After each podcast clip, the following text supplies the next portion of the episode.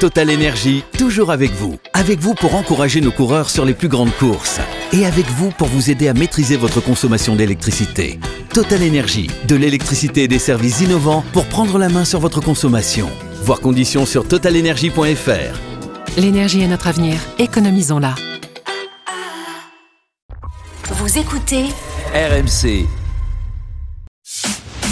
RMC jusqu'à 18h. intégral tour. Christophe Cessieux. Bonjour à tous, bonjour à tous, et oui, sur un, un air euh, de la Grande Vadrouille, je sais pas si vous reconnaissez, bonjour à tous, bonjour Monsieur Leroux, Monsieur Coppel et Monsieur Guimard. Une petite, euh, une petite Java, mon Cyril, ça, ça te rappelle ta jeunesse, ça hein? Ah oui, Java, oui, tout à fait, la Java bleue. Hein? S'est mis tout à l'heure à danser lorsque je, je faisais le petit montage. Toujours, toujours, il adore ça. Ah, il adore danser. Oui, mais seulement je n'avais personne dans mes bras. Ah ben non, on on aurait pu prendre sa Coppel, on aurait pu faire une photo. Et ben, Oui, mais vrai, je ne me vois vrai. pas danser une Java avec, euh, avec Jérôme en mettant mes deux mains sur ses fesses. Non, ça se fait pas. On peut préciser aux auditeurs euh, Oui. euh, les, les positions géographiques. Moi, j'ai face à moi euh, euh, Jérôme et, Cyril, et j'ai un peu l'impression d'avoir de Funès et Bourville par moment.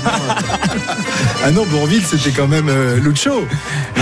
quelques Oui, années. Lucho qui a, la, qui a la voix de, de Bourville. Voilà, si on vous passe la, la oh, bah musique- non alors si on vous passe la, la musique du générique de la Grande Vadrouille, c'est parce que nous sommes ici à l'aérodrome de, de Mende, là où a été tournée la, la scène finale de, de la Grande Vadrouille. Vous vous souvenez sans doute de, des planeurs rouges dans lesquels euh, prennent place euh, Bourville, De Funès et qui échappent à, à l'armée allemande et à l'aviation avec notamment ce, ce tireur à la, à la mitraillette allemande qui louche avec une grosse moustache. Voilà, c'est une scène euh, qui est restée dans, dans les annales du cinéma français. C'est amusant comme dans les films, l'armée française était toujours très très douée. Oh, ouais, enfin, sauf dans la 7 compagnie. Ah oui, c'est vrai. Voilà ce petit air de, de Java et on va tout de suite euh, attaquer le rock and roll parce qu'il se passe beaucoup de choses sur la route du Tour de France pour cette euh, 14e étape dont le départ a été donné euh, tout à l'heure de, de Saint-Étienne à destination de, de Mende 192 km 500 à parcourir et on a également euh, notre notre Bourville à nous euh, notre euh, je sais pas si c'est plutôt euh, De Finesse il ressemble plutôt à De Finesse notamment lorsqu'il met sa petite casquette Il y a du Pierre Richard aussi un peu. je un peu, voilà. Arnaud Souk, évidemment. Je parle d'Arnaud Souk qui est sur la moto avec Marco. Bonjour les garçons. Je pensais qu'on parlait de Cyril Guimard. J'allais plutôt dire qu'il ressemblait au personnage dans le dessin animé là-haut. Euh, mais d'accord, oui, on ressemble à. Bourville. Bon, ben, Ouais, c'est, ouais, ouais. une très bonne nouvelle. Salut les amis, bonjour à toutes et à tous. Je suis sur la moto. On vient de voir passer à toute berzingue les euh, hommes de tête là dans euh, le village de Rosière. Nous sommes au kilomètre 66. C'était impressionnant. Ça roule très très vite devant. Pour vous faire le petit point météo, on a pris quelques degrés parce qu'on s'est arrêté quelques minutes avec euh, Marco au milieu du village. 32 degrés au thermomètre, mais ça va, c'est très très supportable. Aujourd'hui, rien à voir avec hier et encore moins rien à voir euh, avec ce qui se passera euh, demain. Très bien. Alors je reçois un petit, un petit texto à l'instant même euh, d'un certain Luc Leblanc qui nous dit Merci, je vous écoute dans la voiture. Ben nous on te fait des gros bisous. Chose, si tu veux venir nous voir, tu es le bienvenu évidemment. Il faut toujours qu'il vienne nous faire un petit coucou quand même, hein, parce que c'est, c'est un personnage mythique de l'intégral Tour de Bien France. sûr. Il est, il est là pour, pour nos rotos. Et qui a aussi Le été pro du pot. Et qui a aussi été cycliste à une époque. Ah, il hein. paraît, on, ouais. on a Mais- oublié. Il paraît qu'il a été champion du monde à Agrigente même. Le, en Lucho, 94. Dans, dans quel, dans, Agrigente. Voilà, bah, tiens, il a oublié d'appuyer sur le bouton, ça, ça nous rappelle des, des choses. Chose, si tu veux venir nous voir, notamment, on va passer au Takam, je crois, dans quelques jours. Ah oui, autre grand souvenir. Voilà, Ouais. on lui fait des bisous et euh, voilà, on est, on est toujours ravis de. Mais oui, il faut qu'il vienne nous voir Ah oui, euh, pour Otakam, je sais pas, bien je sais sûr. pas où il est, mais je pense qu'à l'arrivée, il va surtout boire des, des coupes de champagne et manger des, petits fours. Très bien, 123 km encore à parcourir euh, dans cette étape de- du Tour de France qui est partie à fond de train. Pierre, on va faire un premier top course et ensuite on va vous raconter cette incroyable bagarre euh, qui a donc animé les premières heures de course. Tout de suite le top course. Il reste 122 km à parcourir. Le groupe de tête se trouve à Beaulieu actuellement. Il reste donc 122 km à parcourir et il y en a 70 d'effectués. Le peloton est à 7 minutes 27 derrière ce grand groupe que je vais vous détailler dans un instant. Un peloton où on trouve évidemment le maillot jaune Jonas Vingegaard, où on trouve également Tadej Pogacar. Mais ces deux hommes n'ont pas toujours été ensemble matin. On va vous raconter pourquoi dans un instant. Allez, ils sont 23 en tête. Voilà la liste des échappés du jour. Et c'est peut-être là que se trouve le vainqueur du jour tout à l'heure à l'issue de la montée de la côte de la Croix-Neuve 3 km pour finir ici sur euh, cet aérodrome, cette piste dont on vous a parlé il y a un instant. On trouve devant Marc Solaire, Dani Martinez, Benoît Cosnefroy qui est un des trois Français présents à l'avant. Félix Grossartner, Lennart Kamna et Patrick Conrad, trois hommes pour la Bora. Grégor Mulberger est présent, Simon Geschke, le porteur du maillot à poids qui a pris quelques points supplémentaires dans sa besace il y a quelques instants. Luis Leon Sanchez, deux hommes pour la Groupama FDJ, Stephen Kung et Thibaut Pinot. Louis Mentis est présent à l'avant, tout comme Rigoberto Urán, Alberto Petiol et Nelson Paules, trois hommes d'Education First. Andreas Kron est présent, Boke Molema et Quinn Simmons, trois hommes également pour Israël. Première Tech, Jacob Fugelsang, Chris Neylands et Michael Woods. Enfin, Michael Matthews pour la Bike Exchange. Et un dernier français, le troisième, Franck Bonamour pour la BNB KTM. C'est d'ailleurs lui qui a lancé cette grande offensive euh, il y a quelques minutes et rejoint donc par 22 hommes à l'avant qui possèdent 8 minutes d'avance sur le peloton à 120 km de l'arrivée. Une bonne bande de baroudeurs que nous avons là, une bonne bande de, de baroudeurs euh, qui euh, contenait également tout à l'heure euh, les favoris du classement général car c'est parti très vite. Jérôme, tu vas nous raconter parce que nous, avec Pierre-Yves, nous étions coincés dans la montée de, de la Croix-Neuve. On a eu un, un petit incident. un petit Ah, il y avait encore une fois que Cyril et moi qui étions au travail. Bah non, non, non. Ah nous bah étions- si, si, Nous, si. nous Ah étions bah en train si, d'aider les pompiers parce qu'il y avait des gens en danger, monsieur. Ouais, parce que vous Voilà. brassez pas mal Les d'air. Vous gendarmes avez, ont vous brûlé, avez les plutôt propager. dans la montée avec un véhicule de gendarmerie qui a bloqué, enfin qui a, Oui. qui a pris feu et qui a bloqué tout La la, 7 compagnie en feu, en feu dans la côte de Mende. Voilà, une voiture des gendarmes qui, qui brûlait. Donc euh, la circulation a été arrêtée. On était bloqué, monsieur Coppel, pendant 45 minutes. On ne pouvait pas atteindre l'arrivée. Vous êtes souvent arrêté de la casquette, ça c'est sûr. non, mais pour. donc, qu'est-ce qui s'est passé qui s'est passé sur la course pendant ce temps-là Eh ben, il y a Une eu- heure et quart de bagarre. Ouais, une heure et quart de bagarre, mais pas n'importe quelle bagarre. C'était un, un joyeux bazar. Il y avait des coureurs un peu partout sur euh, sur la route, mais on a vu deux attaques déjà de, de Pogacar. Donc la première où Vingegaard a été un peu surpris, il était euh, 10-15 places derrière, et je pense qu'il s'attendait pas du tout à voir Pogacar mettre une attaque si loin de l'arrivée. Euh, petite euh, petit fait de course maintenant qui n'en est plus un, mais au début Vingegaard était vraiment isolé. Il avait plus que deux coéquipiers, euh, euh, dont Wout van Aert bien sûr qui était toujours là, mais Vingegaard a dû faire l'effort tout seul pour revenir sur Pogacar.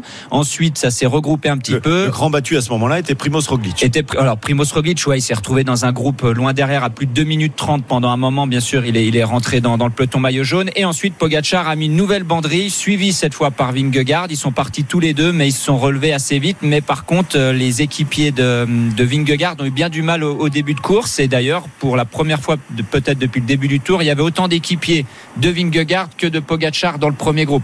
Donc euh, voilà, petite indication, euh, Roglic, Benoît, Van Hooydonk et Laporte avaient sauté en début de course.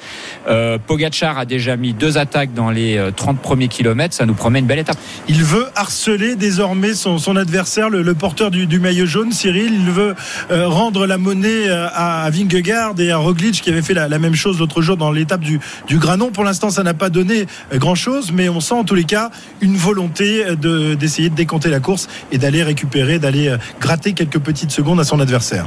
Une volonté surtout de le titiller parce que si loin de l'arrivée il n'y avait aucune possibilité bien sûr de ne pas rétablir la situation sur une attaque de Pogachar c'est à 180 km de l'arrivée euh, c'est quand même pas c'est quand même pas le, me- le meilleur endroit Il veut le mettre dans une position de stress, peut-être. et, et surtout euh, lui rappeler qu'il est toujours là, lui mettre la pression en permanence. Euh, ça fait partie, euh, ça fait partie du jeu et c'est très bien qu'il qu'il le fasse. En plus, c'était quand même très spectaculaire. Ça montait très vite. Il faut quand même savoir qu'il y avait plus de la moitié du peloton qui s'est retrouvé derrière à plus de deux minutes. Ça a durci la course et de ces différentes attaques, il y en a eu d'autres bien sûr. Eh bien, le- la bonne échappée ou l'échappée du jour, qui à mon avis sera peut-être euh, sûrement la bonne échappée, est partie juste derrière ces, ces gros coups de castagne. Voilà, 8 minutes euh, 27 d'avance désormais donc pour, euh, pour le, groupe d'échappés par rapport au, peloton. La situation est, revenue à, à la normale en attendant évidemment que euh, l'étape se, se- se poursuive et notamment cette arrivée tout à l'heure à la côte de la Croix-Neuve, la montée l'Orange à la Berre. C'est court, hein, 3 km seulement, Pierre-Yves, mais alors c'est c'est du costaud et euh, on peut s'attendre tout à l'heure à une grande bataille entre les, les favoris du classement général, même s'il n'y aura pas des écarts euh, euh, énormes qui seront réalisés, mais il y aura de la bagarre, c'est certain. ou quasiment certain. Parce que cette côte de la Croix-Neuve, euh, elle est à 10% de moyenne, 10,2% pendant 3 km, avec un premier kilomètre où les pentes sont à peu près euh, entre euh, 7, 8% de moyenne, et puis ensuite on rentre vraiment euh, dans le dur, avec euh, là des pentes qui sont euh, autour de, de 10%, voire un peu plus par endroit, et puis euh, le sommet est passé, derrière il reste 2 km à parcourir, un et demi à peu près pour arriver sur la ligne euh, d'arrivée. Donc il faut faire la différence avant le sommet pour pouvoir euh, l'emporter. Si possible, être seul. On se souvient évidemment de ce qui s'est passé entre euh, Thibaut Pinot et euh, Romain Bardet, qui avait été rattrapé par Steve Cummings en s'observant un petit peu trop. C'est ça, c'est une des raisons pourquoi j'ai mis en, en favori Thibaut Pinot parce qu'il a une revanche à prendre ici sur, sur cette arrivée. C'est vrai qu'il s'était un peu trop regardé. Cummings était revenu de l'arrière, il était rentré à 1 km 200 juste avant la, la bascule et puis il avait réussi à prendre le, le dernier virage très très vite. Il avait créé un petit écart sur Thibaut Pinot et Romain Bardet. Il avait soufflé la victoire à nos deux Français. Euh, mais cette côte, elle est très très spéciale. C'est bizarre parce qu'elle fait que 3 km vraiment de montée. Mais si vous attaquez trop loin de l'arrivée, vous pouvez prendre un, retour de boomerang assez euh, assez costaud. C'est bizarre parce que euh, à un moment, on va voir, hein, ils ont d'ailleurs peint sur la route une grande bande jaune. Euh, à partir de ce moment-là, en fait, où la, route est toute droite et on a l'impression de ne plus avancer du tout. Donc même pour les favoris au classement général, même si cette bosse est courte, faudra pas attaquer trop tôt pour pas prendre un retour de bâton. Donc euh, attention, attention évidemment, et d'autant qu'il y, y a une longue descente hein, avant de, euh, le, pied de, de cette côte euh, de la Croix-Neuve, avec notamment le passage dans Mende assez assez étroit. On demandera tout à l'heure des, des nouvelles à, à Dédé, mais euh, si on va on va trop vite dans cette descente, on peut quand même euh, connaître quelques désillusions. Tu nous parlais de, de Steve Cummings, euh, donc qui avait raflé la, la victoire au nez à la barbe de Bardet et Pinot. On était à l'époque en pleine rivalité entre les, les deux grands champions du, du cyclisme français qui essayaient de monter sur le podium du Tour de France. Et, et- mais ce jour-là, il, ça avait quand même un peu manqué d'expérience. hein, De- face au- 2015. au vieux renard anglais. 2015 et euh, c'est très intéressant parce que ce matin chez nos confrères de l'équipe Steve Cummings explique tout le travail qu'il réalisait à l'époque d'observation dans les courses mais aussi à la télévision à regarder un maximum de courses pour connaître parfaitement les qualités des garçons qui sont dans le peloton et qui pouvaient à un moment être ses adversaires. Et ça, c'est un, c'est assez intéressant. Je suis pas sûr que tous les coureurs le, font, mais ça lui permettait bah, de savoir euh, s'il fallait être euh, dans cette échappée-là ou à quel moment il fallait démarrer éventuellement pour éliminer des adversaires, tout comme l'a fait Mats Pedersen hier, par exemple. C'est ça. Alors Steve, euh, Steven Cummings, c'est vrai, c'était vraiment un coursier qui avait, comme on dit dans le jargon, qui avait du nez. Alors lui, il pouvait observer hein, pendant les, courses, parce qu'il était toujours dans les trois derniers du peloton. Donc je pense qu'il voyait, tout ce qui se passait. Mais quand on le voyait remonter dans le peloton et commencer à aller dans les échappées, un peu comme euh, Kamna maintenant, on savait qu'il fallait pas le laisser partir parce qu'il était très souvent dans la bonne échappée et il se ratait pas beaucoup. Euh, ce que tu dis, c'est très intéressant. D'ailleurs, maintenant, il est directeur sportif de l'équipe Ineos. Euh, il avait vraiment, j'ai parlé plusieurs fois avec lui euh, quand il était coureur et même depuis qu'il est directeur sportif, il avait vraiment cette, passion pour la course. Souvent, quand on est coureur cycliste pro, quand on n'est pas sur les courses, on, essaye de zapper un petit peu le vélo, justement, de penser à autre chose. Lui, c'était tout l'inverse. Il se plongeait encore plus dans le vélo, il regardait toutes les courses pour avoir le maximum d'infos sur les différentes stratégies de course ou le profil des coureurs, leurs qualités, leurs points faibles, etc.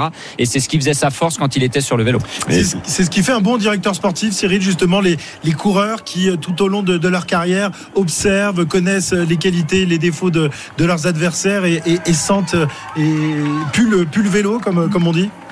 Ben, J'aurais presque envie de dire, c'est anormal de ne pas faire ce qu'il faisait.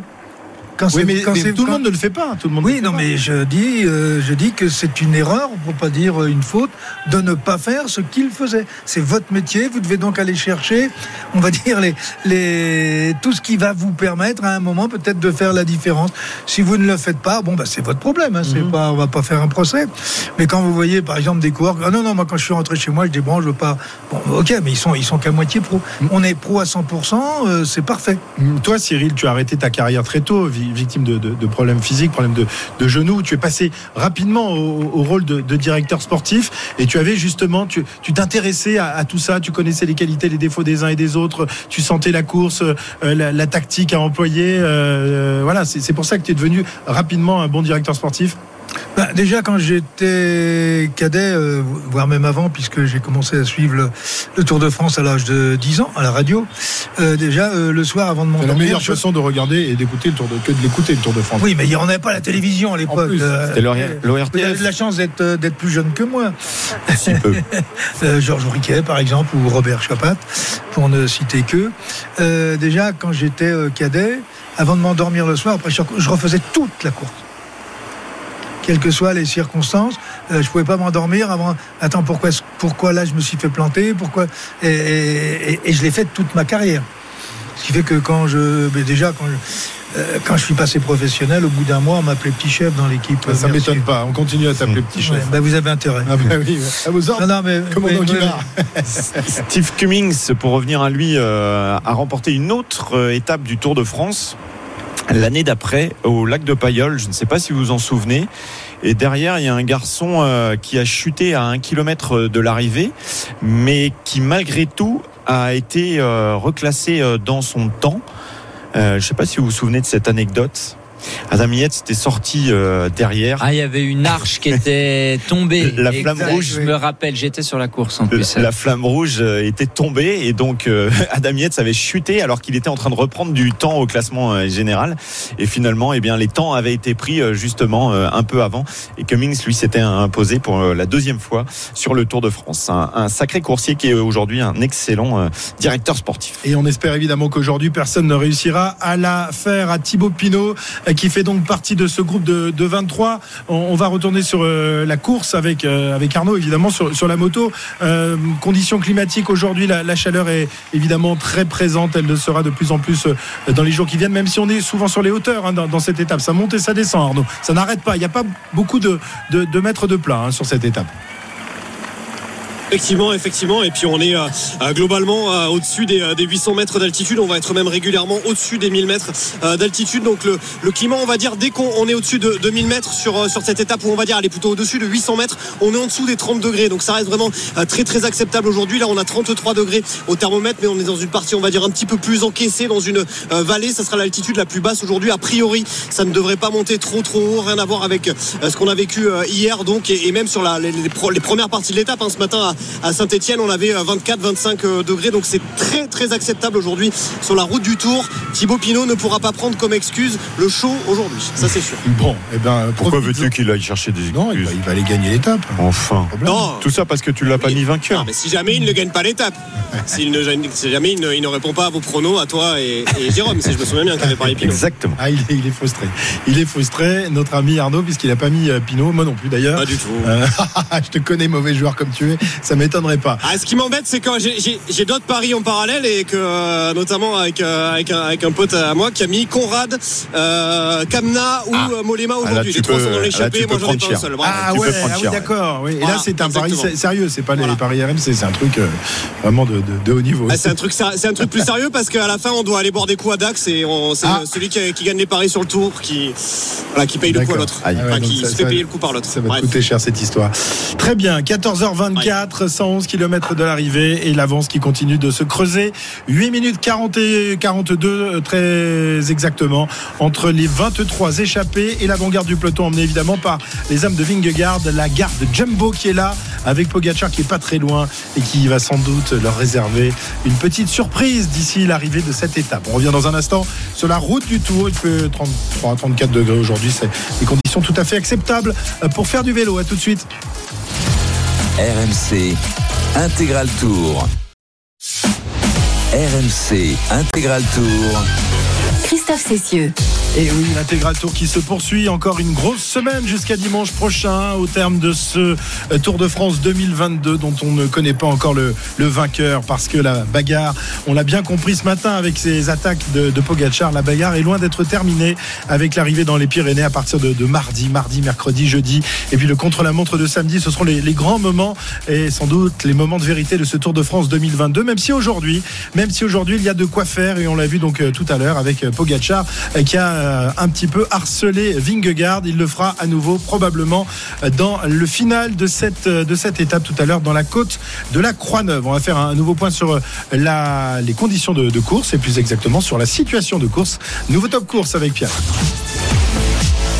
107 km à parcourir. Euh, Nous sommes entre deux difficultés. On a passé la côte de Saint-Just-Malmont, la côte de Châtaignier et on va tranquillement se diriger vers la côte de Grandrieux. Mais ça, ce sont des côtes qui sont répertoriées parce qu'il y a toutes sortes de difficultés tout au long de cette étape qui emmène les coureurs entre Saint-Étienne et Mende. Néanmoins, le vainqueur aujourd'hui se trouve peut-être devant parce qu'il y a un gros groupe de 23 unités qui possède maintenant près de 9 minutes d'avance sur le peloton maillot jaune. On retrouve trois Français dans ce groupe et pas n'importe lesquels. Benoît Cosnefroy de l'équipe AG2R Citroën Team, Thibaut Pinot de la Groupama FDJ et puis Franck Bonamour, le combatif de l'année dernière de BNB KTM. Ils sont accompagnés de quelques lames finement aiguisées également. Marc Solaire ou Dani Martinez. On retrouve également Lennart Kamna ou encore Félix Gross-Chartner. Il y a également dans ce groupe Simon Geschke, porteur du maillot à poids. Luis Leon Sanchez. Voilà des garçons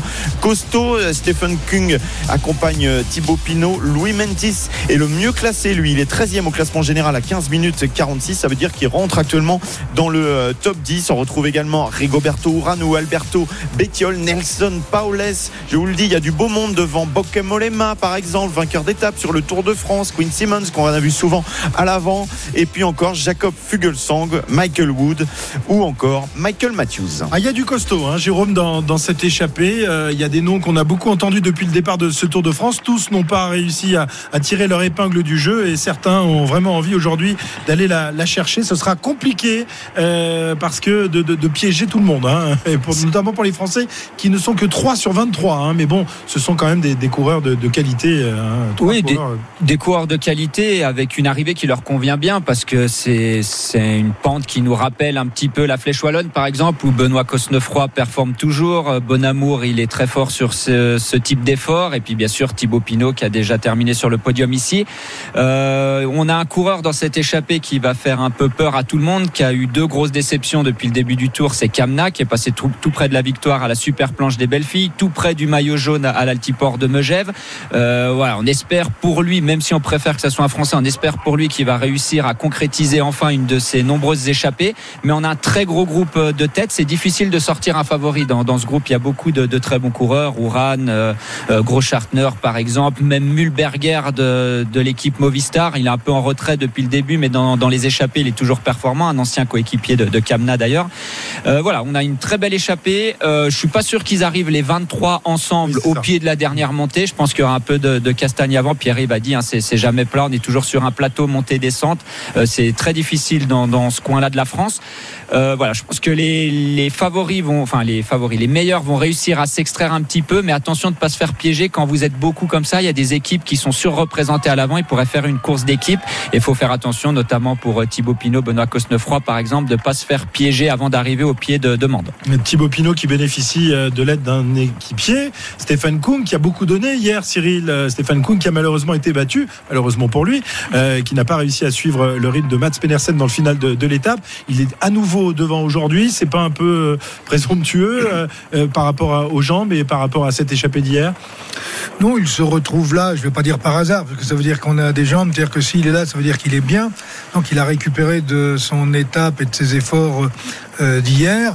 il faut savoir que dans les coureurs que vous avez là, euh, pratiquement euh, tous sont sortis une fois, deux fois ou trois fois. Euh, vous avez Valentin Madouas qui est sorti aussi à plusieurs reprises. Il aurait pu se retrouver effectivement dans cette échappée. une chose est certaine, et Jérôme l'a signalé, je ne suis pas certain que l'on arrive à 23 au pied de la dernière ascension, et parce que vous avez, alors si vous avez à la Française des Jeux euh, Pinot qui est assisté de Kung, euh, vous avez quand même trois coureurs de chez Bora, vous avez euh, trois coureurs de chez IF et vous avez trois coureurs de chez Israël. Ce qui veut dire que ça va bouger bien avant le pied. Et pour gagner, il faudra quand même être avec le premier groupe au pied de la dernière ascension. Et ça, pour les coureurs qui ont une pancarte dans le dos, c'est pas évident. Alors ça pourrait bouger à, quel endroit? Dans les, dans les côtes qui sont répertoriées, la côte de Grand-Dieu, la côte de, de la Fage qui est située à 30 km de l'arrivée, ça peut être un... Oh, plus facilement sur les parties faciles que sur les parties difficiles.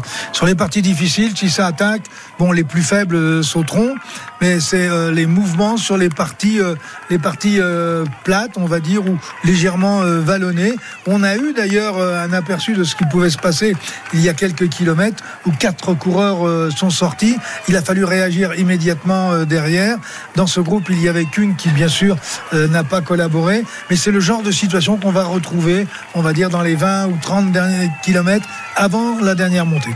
Oui, sachant que euh, juste avant cette dernière montée, Cyril, il y a quand même une descente de quasiment 20 km. Donc c'est vraiment sur les montées d'avant. Alors même après, ah, parce que par exemple, si on prend la, côte de Grand-Dieu, le GPM est pas vraiment, enfin le Grand Prix de la montagne, pardon, est pas vraiment au sommet de la bosse. Après, ça va continuer à monter. Ils vont être sur un petit plateau avant d'aller chercher euh, l'avant-dernière difficulté, la, côte de la Fage. Donc entre ces deux difficultés, par exemple, on pourrait avoir des mouvements de course. Et faudrait pas basculer en haut de la côte de la Fage avec beaucoup de, retard sur un petit groupe parce que les 20 km de descente, on, on reprend quasiment rien dans cette descente. Et si on attaque le pied de Mande avec 20 ou 30 secondes de retard, c'est un effort qui coûte cher en haut.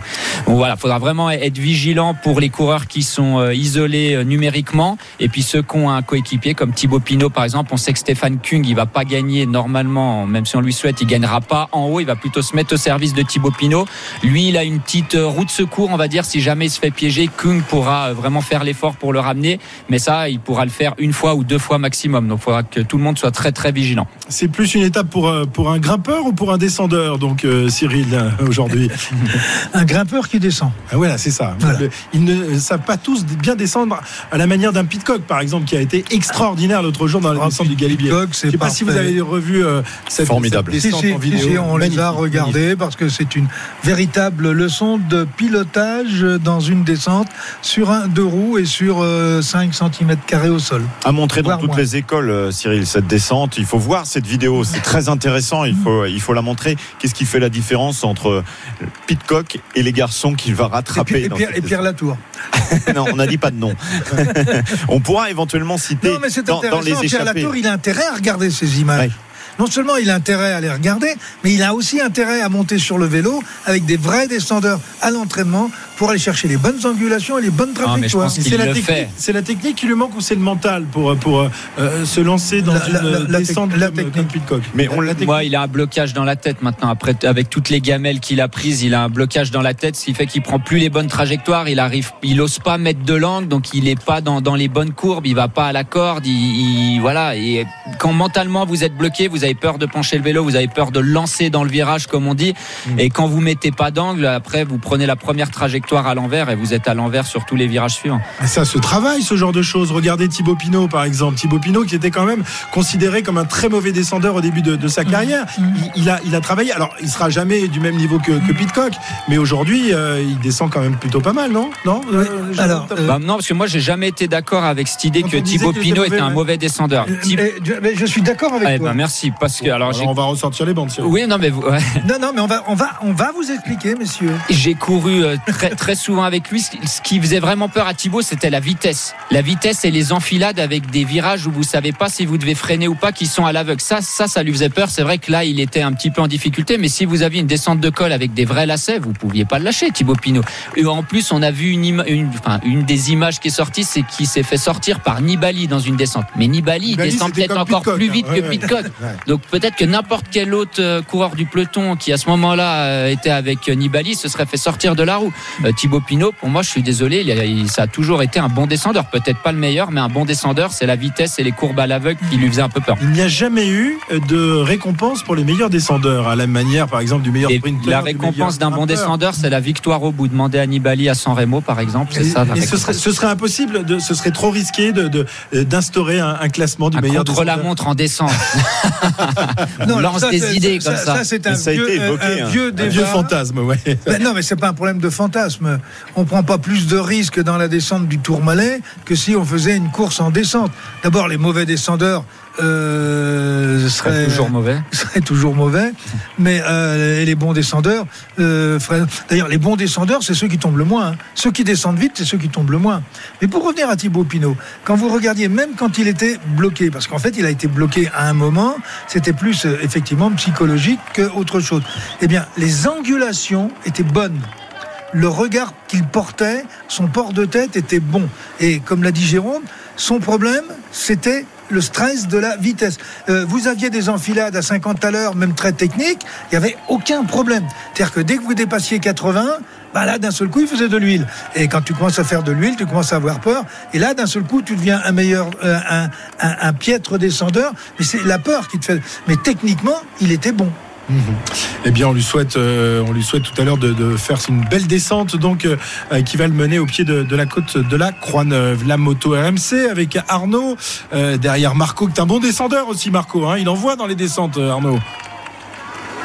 Ah ben il envoie, il envoie au moins aussi fort que, que les meilleurs garçons hein, avec avec sa moto. Euh, c'est pas franchement la partie que je préfère moi les, les descentes, même si euh, on a de des, bonnes sensations euh, parfois. Hein? Tu fais de l'huile un peu de temps en temps.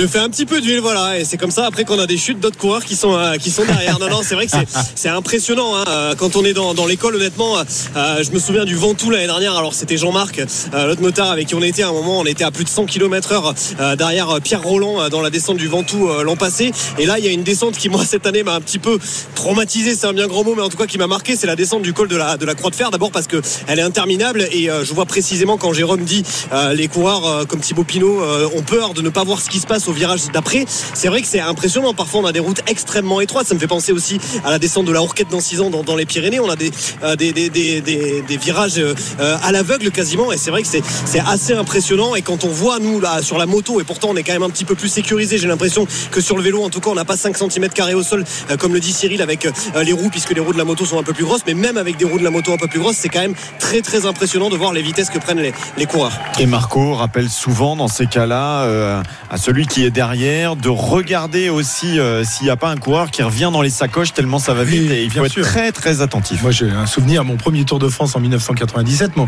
pilote moto s'appelait Loïs Ledu, que j'embrasse, il nous écoute. Euh, il me disait accroche-toi, gamin, et tu, tu me suis bien dans la descente, tu, tu, tu, tu bouges en même temps que moi. Et on entendait, on voyait, les, les- il y avait un brouillard terrible. C'était dans, une, dans un col pyrénéen. On n'y voyait pas à 3 mètres. Et tu entendais les vélos qui arrivaient derrière, puisque dans les virages, vous allez plus vite, euh, Jérôme, que, que les motos. Hein. Bien sûr, les, cyclistes vont plus vite que les motos. Souvent d'ailleurs, elles ont les, la béquille qui touche ou les sacoches qui, touchent. Les motos, c'est pour ça elles peuvent moins moins pencher. Euh, moi, j'ai un souvenir de, Nicolas Portal, euh, malheureusement à l'époque, qui était chez, Caisse d'épargne. On montait justement la Croix de Fer, mais on descendait par le Glandon. Et euh, Alejandro Valverde, je sais pas ce qu'il avait été faire. Il avait le maillot jaune de, de leader du, du Dauphiné libéré. Il était descendu à la voiture. Résultat, Cadel Evans avait attaqué. Il avait fait une descente tombeau ouvert. Je crois que j'avais jamais fait une descente aussi vite. Et le lendemain matin, j'étais à côté de lui sur la ligne de départ. On discutait et un motard était venu lui dire "T'es complètement fou. J'étais obligé de me garer parce que tu descendais beaucoup plus vite que moi." Et bien sûr, dans les dans les descentes de col, un cycliste va plus vite qu'une moto. Enfin, une moto avec les sacoches de gendarmerie, etc. On parle pas des motos de course. hein. Nicolas Portal décédé il y a deux ans, l'ancien directeur sportif de la de la Sky, euh, directeur sportif emblématique hein, parce que Ouais. il était aux côtés de de Chris Froome pendant euh, pendant toutes En, les en années voilà, de gloire. en voilà un coureur euh, qui était un, un coureur, euh, un bon coureur évidemment, mais pas un top champion, et qui est devenu un, un directeur sportif Mais- euh, euh, énorme. Mais c'était un coureur incroyable qui sentait la course, même s'il n'a pas gagné le Tour de France, etc. C'était un coureur qui c'était le vrai capitaine de route dont chaque équipe a besoin. On savait qu'il deviendrait directeur sportif, lui, quand on. Non, on, on le savait pas. Je pense que lui non plus. Peut-être qu'il avait ça dans, dans un coin de sa tête, mais euh, c'est pour la, la- la petite histoire. Il a été à l'enterrement d'un des, des soigneurs qu'il avait à la caisse d'épargne et ensuite chez, Sky. Et c'est là que Dave Brailsford, en le voyant, s'est dit purée, c'est le seul, un des seuls coureurs qui est venu à son enterrement. Il doit avoir quelque chose de spécial dans le côté humain. Je vais lui demander si ça l'intéresserait d'être directeur sportif. Et l'histoire de Nicolas Portal est, partie comme ça avec avec l'équipe Sky. Et c'est assez intéressant parce que il parlait déjà trois langues et voilà, c'était un vrai meneur dans l'équipe sans pas, pas par le côté victoire, mais par le côté ok ici on panique pas, on va rouler tranquillement, etc. Et c'est ça qui fait un bon directeur sportif. En tant que coureur, il avait du sang-froid, il avait le même en tant que directeur sportif. Et, pour euh, euh, finir cet hommage à, Nicolas Portal qu'on appréciait beaucoup parce que en tant que journaliste c'était quelqu'un quand vous lui demandiez euh, une interview il disait toujours oui en revanche quand c'était le matin du départ il disait attends quelques minutes et il était dans sa voiture avec le livre de route à observer à travailler à continuer à travailler et puis au bout d'un moment il sortait il avait fini son boulot et il consacrait à l'interview Voilà, on pense fort à lui et à sa famille, évidemment, Nicolas Portal qui nous a quittés il y a deux ans. 14h44 sur la route du Tour à 100 km pile de l'arrivée de cette euh, 14e étape. L'écart qui continue de grandir. Euh, Bientôt, euh, Manches va devenir euh, maillot jaune virtuel si ça continue. hein. Il avait 15 minutes de retard, c'est ça? Oui, oui. Ah, je pense pas que ça va aller euh, jusque-là euh, parce que 15-46, ça devrait faire beaucoup quand même pour euh, le peloton, mais euh, ça devrait euh, se maintenir autour des 10 minutes à 100 km de l'arrivée pour les 23 hommes de tête, dont trois Français, on le rappelle, Benoît Cosnefroy, Thibaut Pinot et Franck Bonamour. Bon, il fait soif, on va s'arrêter prendre une musette et on revient sur la route du Tour pour euh, la suite de cette 14e étape. À tout de suite. RMC Intégral Tour. RMC Intégral Tour. Christophe Cessieux. Eh bien, c'est la 14e étape du Tour de France aujourd'hui, c'est-à-dire que ce soir, nous serons aux deux tiers de cette grande boucle 2022 et qu'il restera tout de même euh, un sacré passage dans, les Pyrénées et notamment le, dernier euh, chrono qui sera un peu plus tard, euh, la veille de l'arrivée sur les Champs-Élysées à Rocamadour, 40 km qui pourrait faire la différence et qui pourrait offrir à son vainqueur le, maillot jaune, le maillot jaune qui est solidement installé sur les épaules de Jonas Vingegaard qui a dû donc ce matin eh bien, livrer bataille à Pogacar qui est le, le titiller. Tout ça est rentré dans l'ordre et le peloton maillot jaune est désormais pointé avec un retard de 10 minutes pile poil euh, sur les hommes échappés. On va rappeler qui ils sont euh, car c'est l'heure du top course de Pierre-Yves. On a passé la barre des 100 km et à la barre, il y a 23 hommes devant. 10 minutes d'avance sur le peloton où on récupère tranquillement d'une première heure où la bagarre a été euh, ferme notamment entre Tadej Pogacar et Jonas Vingegaard qui sont tous les deux désormais avec leurs équipiers dans le peloton. Devant, ces 23 hommes sont Marc Soler, Dani Martinez, Benoît Cosnefroy, Félix Gross-Schartner, Lennart Kamna, Patrick Conrad, Grégor Mulberger, Simon Geschke, le porteur du maillot à poids, Luis Leon Sanchez, Stephen Kung, Thibaut Pinot, Louis Mentis, Rigoberto Uran, Alberto Bettiol, Nelson Poles, Andreas Kron, Bokemolema, Quinn Simmons, trois hommes pour Israël Première Tech, Jacob Fuchsang, Chris Neylands, Michael Woods et enfin un troisième français de la BNB KTM, Franck Bonamour. Voilà, trois Français parmi ces, ces 23 et trois costauds. On, on les écoutera car nos reporters les ont interrogés ce matin, notamment Benoît Cosnefroy et Franck Bonamour. Franck Bonamour qui avait été désigné euh, combatif, super combatif du, du Tour l'an dernier, qui cette année était un peu plus euh, en difficulté. Il avait été malade avant le, début du, Tour et là il est en train de se refaire la cerise et on espère le, voir à l'avant hein, encore un peu plus tout à l'heure lorsqu'il se sera débarrassé euh, de quelques-uns des, adversaires de cette échappée euh, quasiment royale. Il est 14h48, je crois que c'est l'heure de la carte postale, me semble-t-il. Bah oui, c'est parti pour la carte postale. RMC, la carte postale de l'intégral tour. L'homme de la carte postale, c'est évidemment Arnaud sur euh, la moto en compagnie de Marco. J'ai même envie de dire la pancarte postale, la pancarte aller au Piomi avait euh, offusqué euh, la France de juillet l'an passé, mais n'oublions pas, n'oublions jamais que le Tour de France aussi. Euh, Le tour des pancartes était-il donc vraiment utile de porter plainte contre cette pauvre dame qui, avec son bout de carton, avait fait tomber la moitié du peloton et de la jeter ainsi en pâture à la vindicte populaire en dépit donc quand même de la bêtise manifeste dont elle avait fait preuve. Non, parce que les pancartes, il y en a tous les jours, depuis presque toujours, partout, tout le temps, tout au long de la route, ces bouts de carton sur lesquels le public aime écrire des messages plus ou moins histoire de tenter de passer à la télé. Et en la matière, cette année, un, grand jeu a été lancé euh, par un célèbre compte Twitter avant euh, la première grande étape de montagne sur ce tour, le compte euh, de la Fédération française de la Louse. Pour ceux qui connaissent pas, c'est un compte humoristique qui s'amuse avec bienveillance des plus belles défaites du sport français et dont le titulaire avait proposé à ses abonnés de monter en haut du col de la Croix et de brandir une pancarte avec un message sélectionné parmi tout un tas de propositions ridicules. Résultat, une pancarte digne du dîner de con en l'honneur du double champion du monde français absent de ce tour junior À la Philippe, une pancarte sur laquelle on pouvait lire Allez Alain Philippe. Bingo, euh, le message diffusé à la télé a fait euh, sourire tout le monde. Il est devenu euh, viral sur la route du Tour et depuis il ne se passe pas euh, 10 ou 20 km sans une pancarte Allez Alain Philippe. Le message a même été euh, détourné. On a vu fleurir ces derniers jours des Allez Alain Bardet et autres Allez Alain Pinot. Les pancartes euh, nous amusent, même si euh, parfois la créativité de leurs auteurs euh, laisse à désirer. 4 sur 10 par exemple pour euh, cette Allée Jonas 22 gardes repéré hier euh, dans euh, les coteaux du Lyonnais. À peine 3 sur 10 pour euh, les indémodables et fréquents. Ça va barder. Et puis carton rouge quand même euh, pour euh, l'odieux personnage ayant proposé mardi euh, sur euh, sa pancarte à Chris Froome euh, de trouver de la ventoline 100 mètres plus loin. Référence à un contrôle positif du Britannique au Sabultamol euh, sur la Vuelta en 2017. L'arrivée à Saint-Etienne hier, elle a inspiré des nombreux fans de foot, surtout des Lyonnais d'ailleurs, avec euh, notamment cette invocation, ce Benzema Ballon d'Or, même si on lui aura largement préféré euh, au kilomètre 141. Ce magnifique attention, vous arrivez bientôt en Ligue 2. Allez l'OL, petite pique à l'attention euh, des supporters des Verts. Plus cyclistement, on n'en ne vient pas euh, sur euh, la route du Tour encourager les forçats sans espérer une petite récompense. Ainsi, les Bob Cochonou sont wanted, dead or alive, avec euh, quand même des gens prêts à payer 100 000 dollars, comme on a pu le voir sur une pancarte cette semaine. Plus radin, tous ces enfants qui se proposent régulièrement de faire office de poubelle à bidon au bord de la route. Et puis Christophe, pour terminer, mes préférés, ce sont quand même ces quelques fous, a priori, a priori originaires, même si on peut en douter de la région d'Anvers en Belgique. Ils viennent tous les jours avec leurs 5 camping-cars, stationnent en milieu d'étape et trompent ceux ou celles qui auraient la tête un peu dans la lune en plaçant sur le bord de la route à 100 mètres d'intervalle les authentiques panneaux d'entrée et de sortie du village flamand de Nordervijk. Et puis sur un air des sardines de Patrick Sébastien, ils animent à chaque fois le passage des coureurs et semblent vouloir s'approprier, euh, malgré euh, leurs immenses et nombreux succès en Belgique, un coureur, un coureur français en levant très haut une pancarte disant allez Thomas Vauclair, mais Vauclair non pas orthographié avec un V, mais bel et bien avec un W à la belge. Bon, voilà. Pourtant ils en ont des coureurs. hein. RMC, Intégral Tour. Ah, c'est vrai, c'est vrai qu'il y a de la créativité quand même hein, de la part des, des- des spectateurs, des supporters du Tour de Yukan, là à l'instant. Pardon, tu as quoi? Yates Yukan. J'ai un, un Yates Yukan à l'instant. Mais la plus Ah, célèbre des, des pancartes restera quand même pour quelques années et on la revoit de temps en temps encore au Pi et au Mi. Bah, Oui, mais au Piomi, c'était il y a pas longtemps. Oui, L'année certes, dernière. Certes, mais on la voit encore, elle va rester à mon avis. Ah oui, un moment. celle-là.